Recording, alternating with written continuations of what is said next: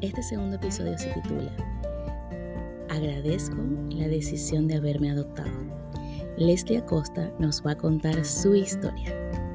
Nos van a disculpar un poco quizás los ruidos porque esto fue una conversación entre amigas. Es una historia de amor, de confianza, de verdad. Es una historia sencillamente hermosa. Espero que la disfruten.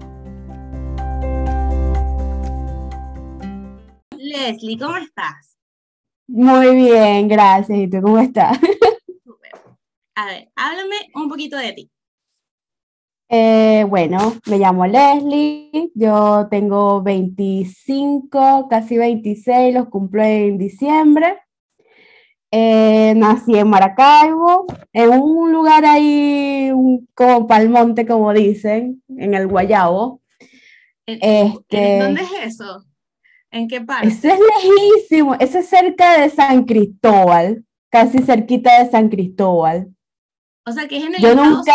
pero Sí. Como para allá, para allá, para allá. Este, yo nunca conocí esa parte, la verdad.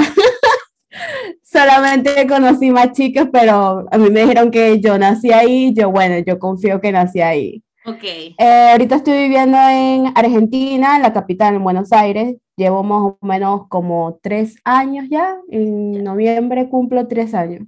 Ya. Acá ¿Y qué tal? ¿Te gusta? Sí, es bastante bonito, muy diferente a como uno vivía en Venezuela.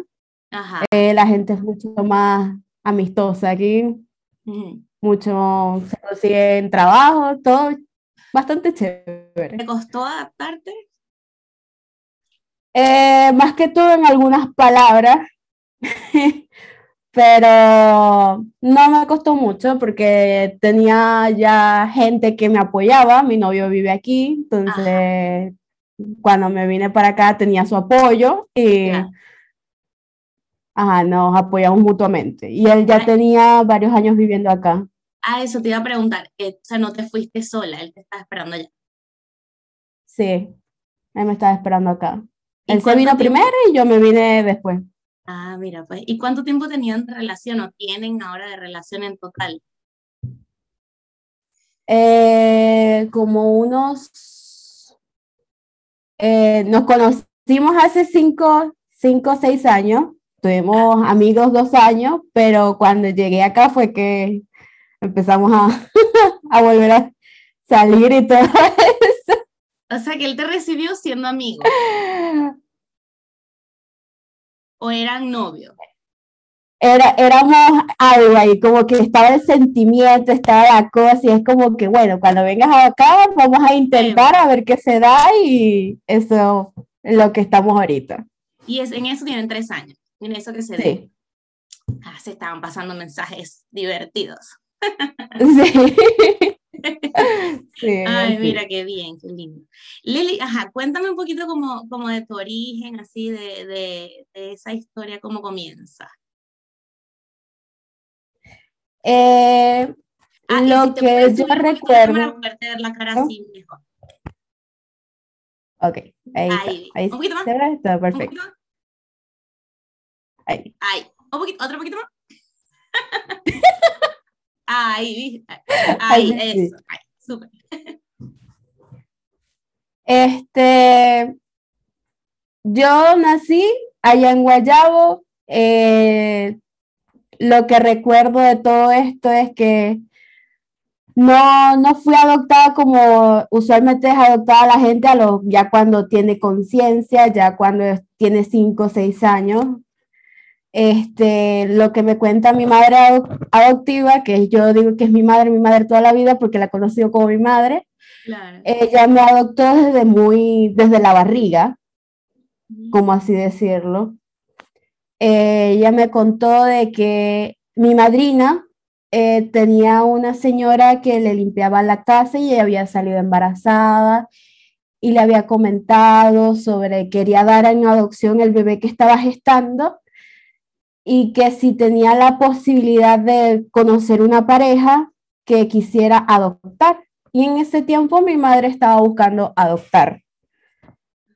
Y la situación fue de que ella estuvo cuidándome desde el embarazo. Ella pagó todo, la, todo lo que serían los exámenes médicos, todo, todo, todo.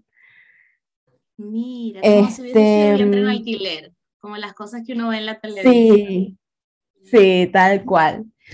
Eh, en uno de esos, eh, esas visitas al médico para ver al bebé, el ecograma y eso, decían que yo era niño.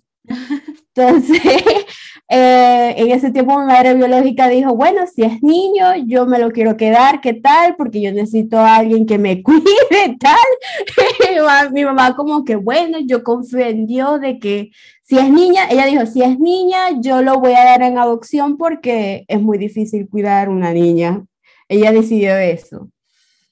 Wow. Entonces mi madre rezaba todos los días y me dice que, ay, yo recé todos los días de que fueras niña porque yo te quería, o sea, ella quería un bebé. Ella estuvo muchos años intentando quedar embarazada y no pudo, este, porque no era el, el problema, era mi papá que no podía tener hijos. Ok. Entonces, este, ella rezaba todos los días porque yo fuera una niña y cuando nací, justamente cuando nací, descubrieron que yo era niña. Ella estuvo ahí, que no importa, yo voy a estar ahí todo lo posible y yo, yo confío en Dios de que yo voy a hacer, que esa va a ser una niña y va a ser para mí. Y dicho y hecho, fui una niña y me entregaron a el, mi el- el amor y la confianza de, de tu madre, ¿no? O sea, de confiar hasta el último Sí. minuto de que ibas a hacer para ella, pues, de que estaban Sí. destinadas a estar juntas. ¿Y tú te Sí. enteraste de eso siempre o, o más, o como más crecida? Como un poquito más crecida, ella me lo empezó a contar a los cinco años. Este, ella me, me llegó como que, bueno, tienes dos papás ahí. Ya. Eh, Ella me había dicho que era adoptada y yo no entendía que era ser adoptada. Claro, No, era una niñita, no sabía el significado de eso.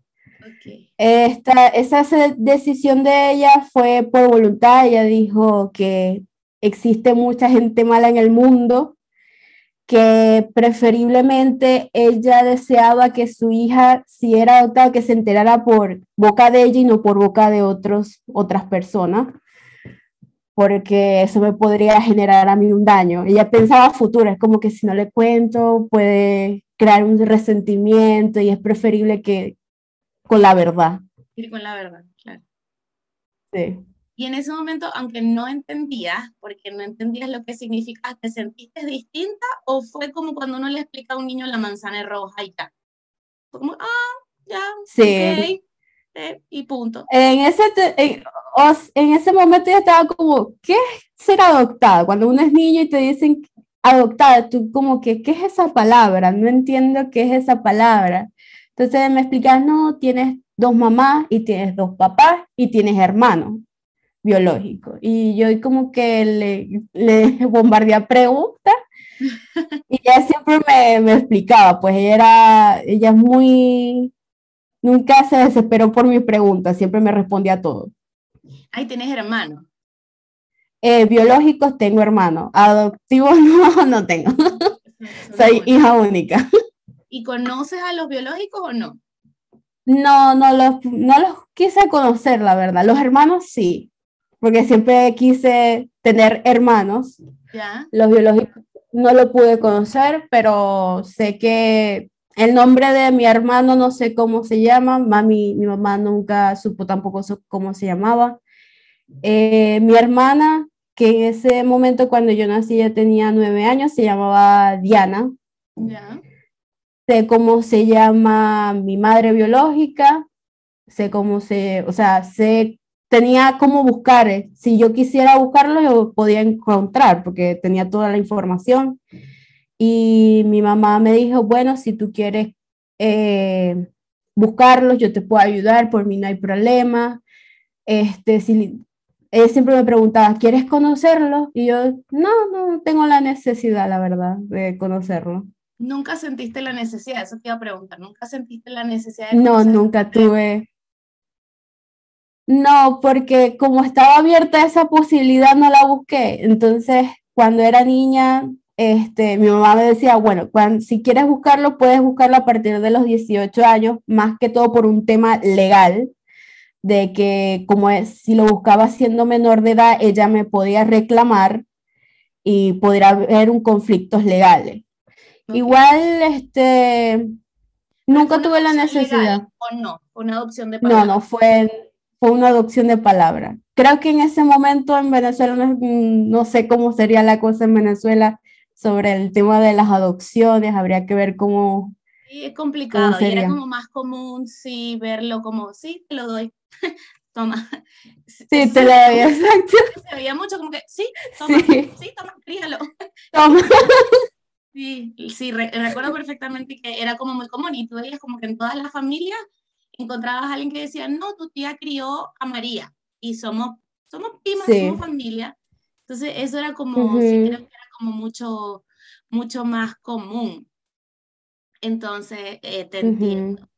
Y mm, cuando me dices que nunca te dio curiosidad de buscarla, o sea, no, mm, no quisiste como escuchar de, de, la boca de tu mamá biológica como por qué lo hizo o qué sintió o qué pensó ella en ese momento, porque fíjate que igual da como sentimiento que bueno, si es varón sí, pero si es niña no, entonces de repente a uno le entra como curiosidad el conocer esa parte de la historia o eso preferiste evitarlo para cuidarte? Eh, cuando estaba más joven, sí, cuando estaba en la etapa de la, de la adolescencia, cuando uno es más rebelde y empieza como que a, explorar más cosas.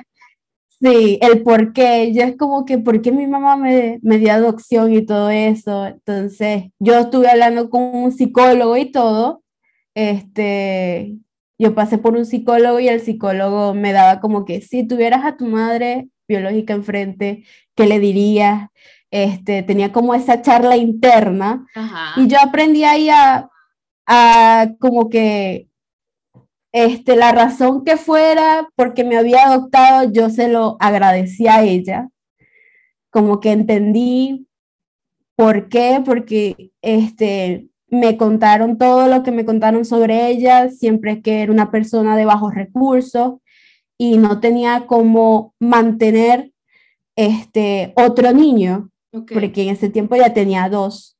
Entonces, su decisión siento que fue la mejor, porque si no hubiera hecho esa decisión, yo ahorita estuviera, tuviera un destino diferente a como estoy ahorita.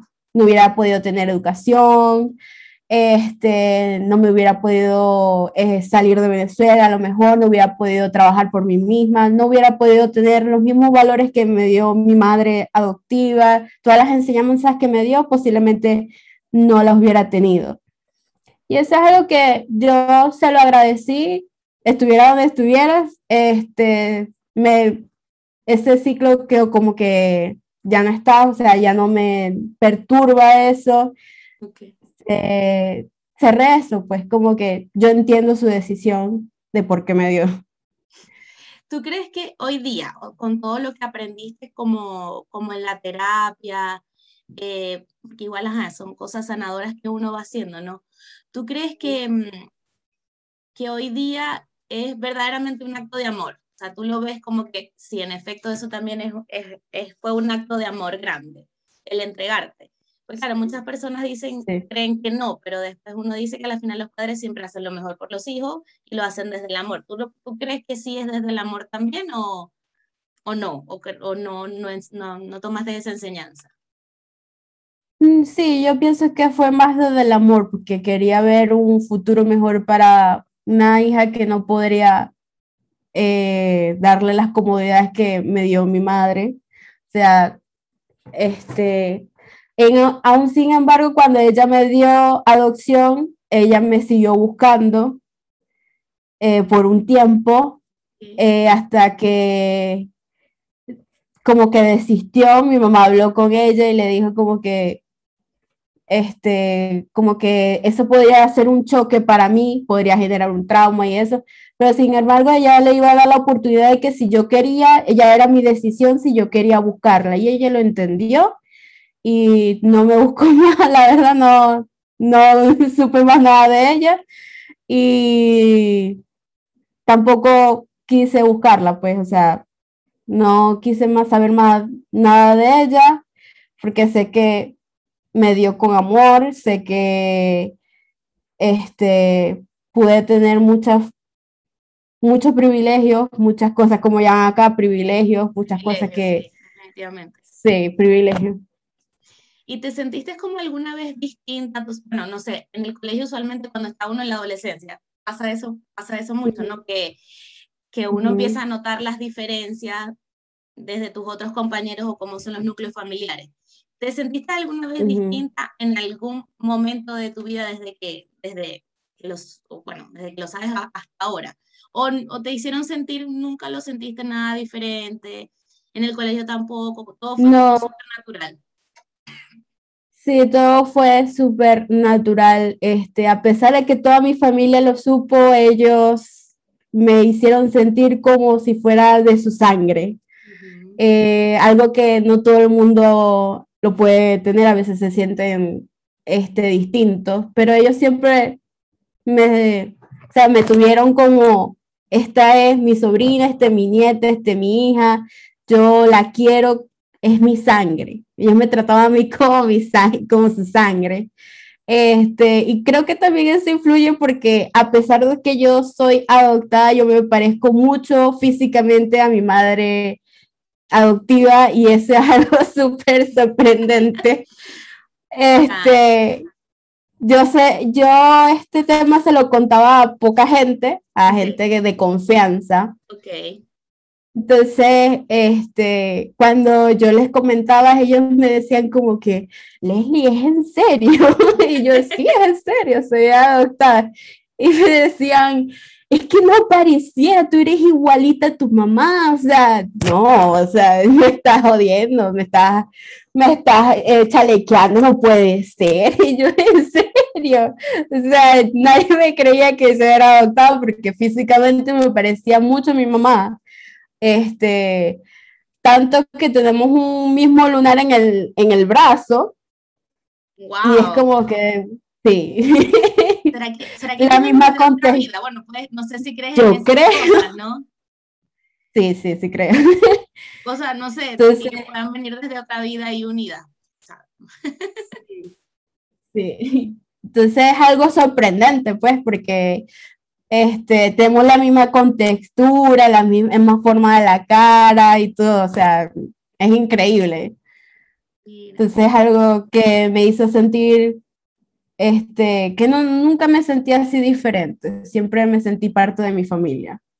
Y si piensas, o sea, hoy día, que, ¿cómo ves a tus papás adoptivos? O sea, ¿con qué, como con qué ojos? Pues, bueno, a veces uno los ve como con un profundo agradecimiento, o sea, como sin importar si son adoptivos o biológicos, porque a la final los convierten en los que son uno, ¿no? Pero ¿será que uno sí siente, cuando es adoptado, sí siente como un plus de agradecimiento o, o, no? ¿No lo ves de esa forma? Eh, yo sí lo veo como un agradecimiento. Yo siempre les agradecido de que hayan tenido esa decisión de, de adoptarme, este, que se hayan sacrificado tanto por darme una vida, una buena vida, este, cosas que ellos no tuvieron eh, cuando eran niños, o sea, ellos hicieron mucho sacrificio y eso siempre se los agradecí, siempre me apoyaron en todo.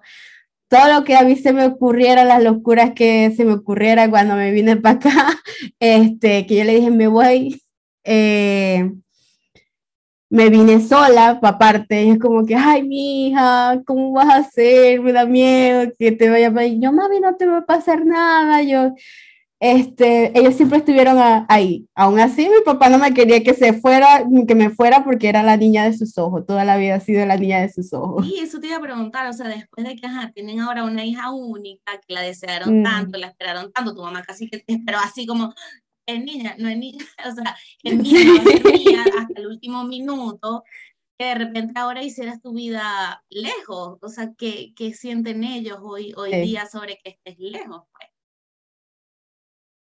Este, mi papá siempre, o sea, al principio como era su hija, su princesa, este, éramos, somos muy apegados, al principio estaba como que triste y es como que, ay, se me va a ir la, la única hija que tengo. Entonces, pero él aceptó porque como vio la situación del país, como que, bueno, hija, este, yo te deseo lo mejor de todo, que tenga mucho éxito.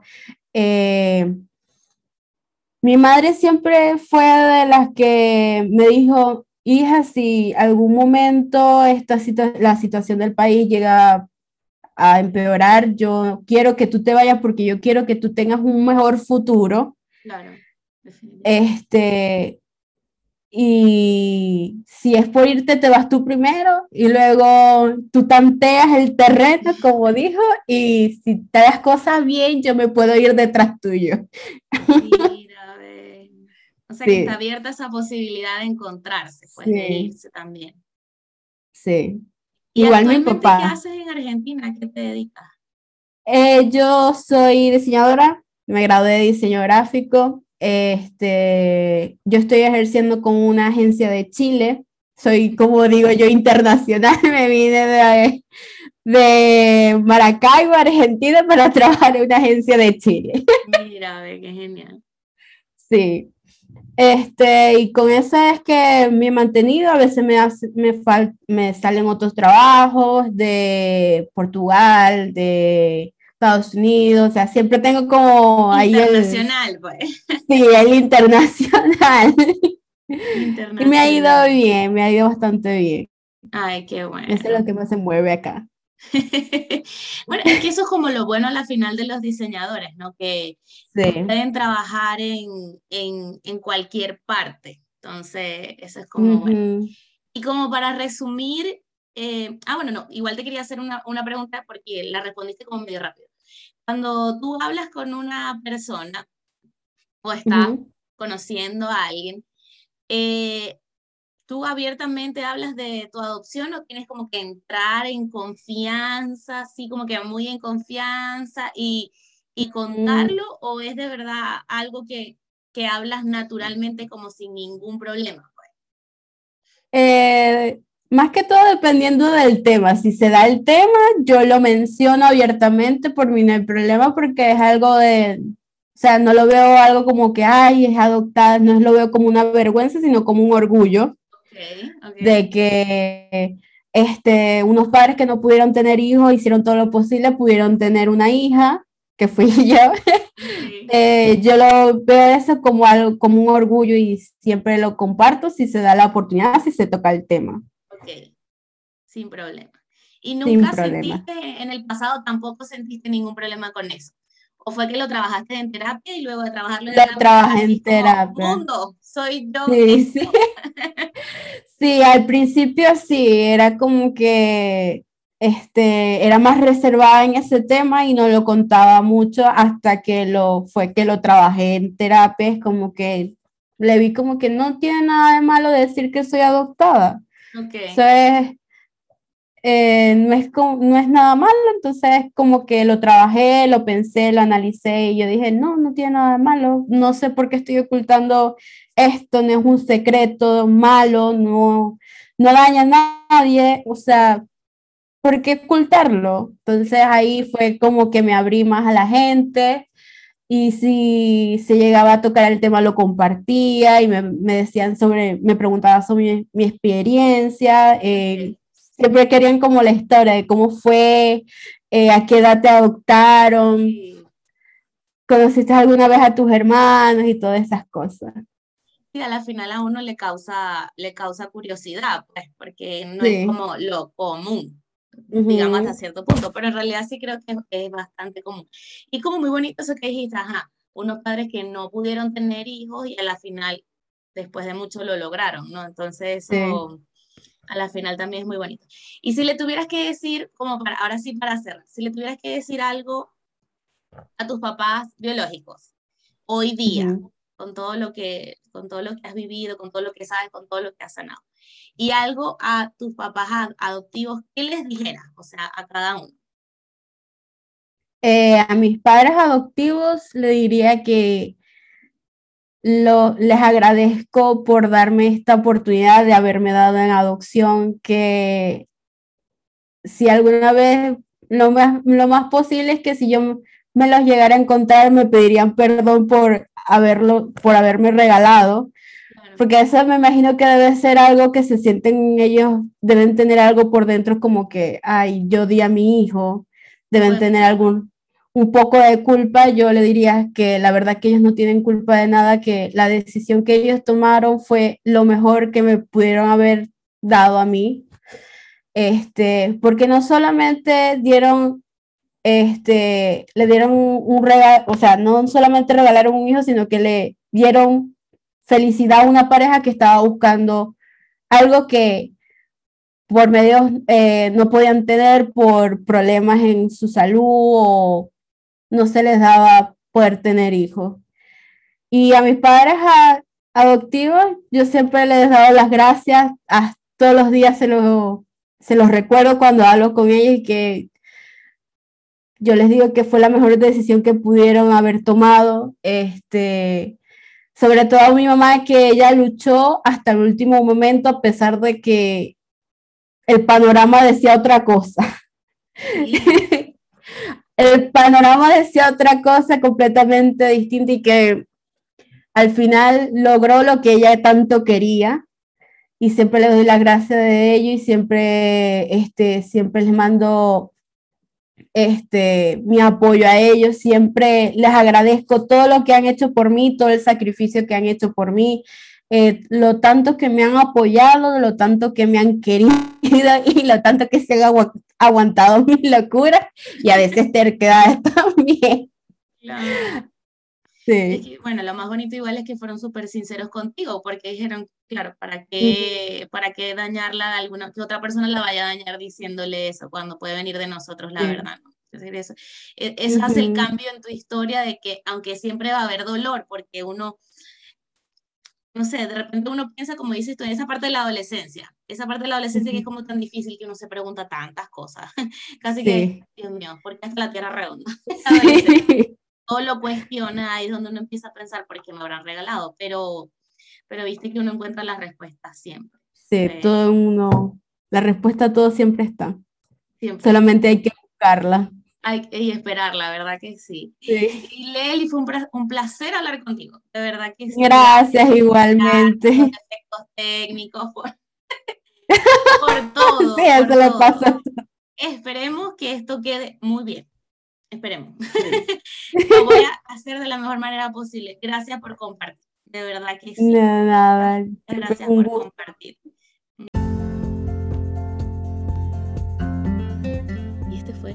El segundo episodio de Historias que Contar. Muchas gracias a Leslie por compartir. Y como siempre les digo, compartir es terapia. Que nuestra historia te abrace, te cobije, te acompañe. Porque todos, absolutamente todos, tenemos una historia que contar.